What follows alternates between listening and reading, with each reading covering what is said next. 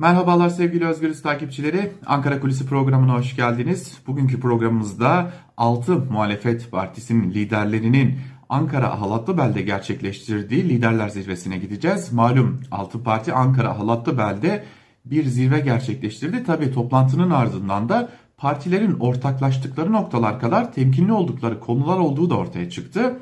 Partilerin kurmayları liderler arasında bir güvenin oluştuğunu belirtse de uzun bir yola çıktıklarını ve ele alınması gereken konuların fazlalığının da yüksek olduğuna vurgu yapıyor.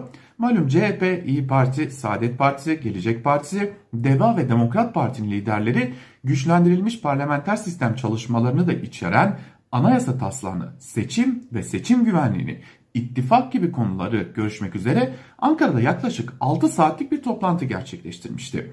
Parti liderleri tarafından bu çalışma yemeği olarak adlandırılan toplantının e, sonrasında yapılan açıklamada da görüşmenin farklı konuları içerdiği ve temasların süreceğine de önemli bir vurgu yapılmıştı.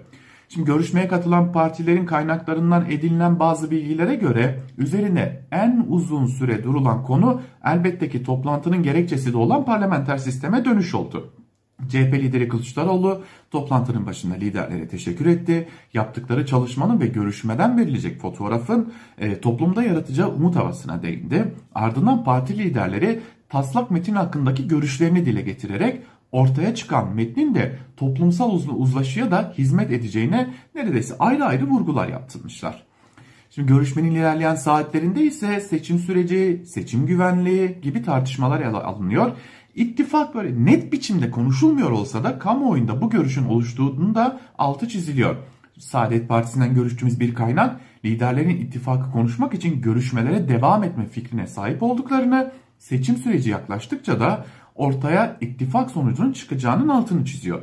CHP'den bir kurma ise ittifak konusunu hassas ve şekillenmesi için zamana ihtiyaç olan bir süreç olarak değerlendiriyor partilerden bazılarının benzer tabanlara hitap ettiğini ve ittifak sonucu oy kaymalarının yaşanabileceği endişesinin taşındığını düşünüyor.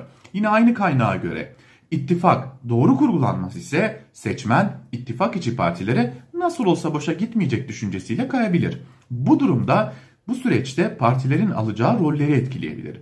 CHP'li isim bu kaygının sürece zarar vereceğine inanmadığını vurguluyor ve buradan dönen parti biz de olsak kim olursa olsun tabanına hesap veremez. Bizi genel merkezde oturtmazlar görüşünü de ekliyor. Bu çok önemli bana kalırsa. Şimdi farklı partilerden iki ayrı milletvekili ise Gelecek Partisi Genel Başkanı Ahmet Davutoğlu'na vurgu yapıyor ve Davutoğlu'nun daha fazla ağırlık koymak istediğini ancak genel başkanların bunu nazikçe reddettiğini, direndiğini söylüyor. Hatta önce daha önce gündeme getirdiğimiz bizim de altını çizdiğimiz bir konu vardı malumunuz olduğu üzere ittifakın adının değiştirilmesi. Bunun da biraz ötelendiğine e, dikkat çekiliyor. Yine sürecin hassas olduğu ve bunun sonucunda da dengeleri bozmadan hareket edilmesi gerektiğine işaret ediliyor. Vekillere göre bu noktadaki dirençlerden en büyüğü ise İyi Parti lideri Meral Akşener'e ait. İyi Partili kaynaklar da bunu doğruluyor ve görüşmelerin pazarlık süreci gibi algılanmamasının önemine vurgu yapıyor sürecin henüz başında oldukları ve dengelerin gözetilmesi gerekliliğinin altını çiziyorlar.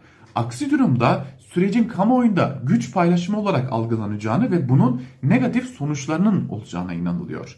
İyi Parti Grup Başkan Vekili daha doğrusu Grup Başkanı İsmail Tatlıoğlu'nun mecliste düzenlediği basın toplantısında kurduğu şu cümlelere işaret ediliyor. Türkiye'de bu birlikteliğin ve sürecin devam ettirilmesi bir diplomasi özeniyle yürütülmelidir katılımcı partiler ve genel başkanları tarafından bu özenin gösterileceğine inanıyoruz ve bu özeni gösteriyoruz. Bu e, az önce İyi Partili kaynakların söylediğine bir dayanak olarak gösteriliyor ve İyi Partililer bu nedenle adaylık tartışması, Cumhurbaşkanı yardımcısı ya da yardımcıları ve bakanlık konularının kamuoyunda konuşulmasın, konuşulmamasında konuşulmasından kaçınılması gerektiğine de ısrarla vurgu yapıyorlar. Tabii süreci toparlayacak olursak e, elbette ki görüşmenin kendisi büyük bir olumlu hava yaratıyor. Öte yandan e, e, görüşmelerde temkinlilik payının fazlasıyla ön plana çıktığını görüyoruz.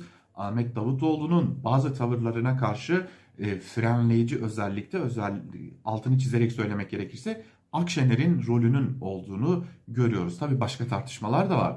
E, malum e, iktidar AKP ve MHP bir seçim yasası getiriyor. Orada seçim barajının düşürüleceği nokta da önemli. Eğer %7 olur ise belki de ittifaka herhangi bir olumsuz etkisi olmayacak.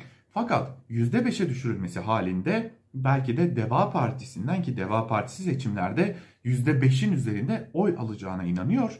Tam da bu nedenle e, başka bir takım sorunlar yaşanabileceğine de işaret ediliyor. Önümüzdeki günler, önümüzdeki görüşmeler, liderlerin verecekleri mesajlar, kurmayların yapacağı toplantılar bize sürecin nasıl işleyeceğini biraz daha rahatlıkla göstermiş olacak diyelim. Ankara Kulisi'ni bu bilgilerle noktalayalım. Bir başka programda görüşebilmek umuduyla. Hoşçakalın.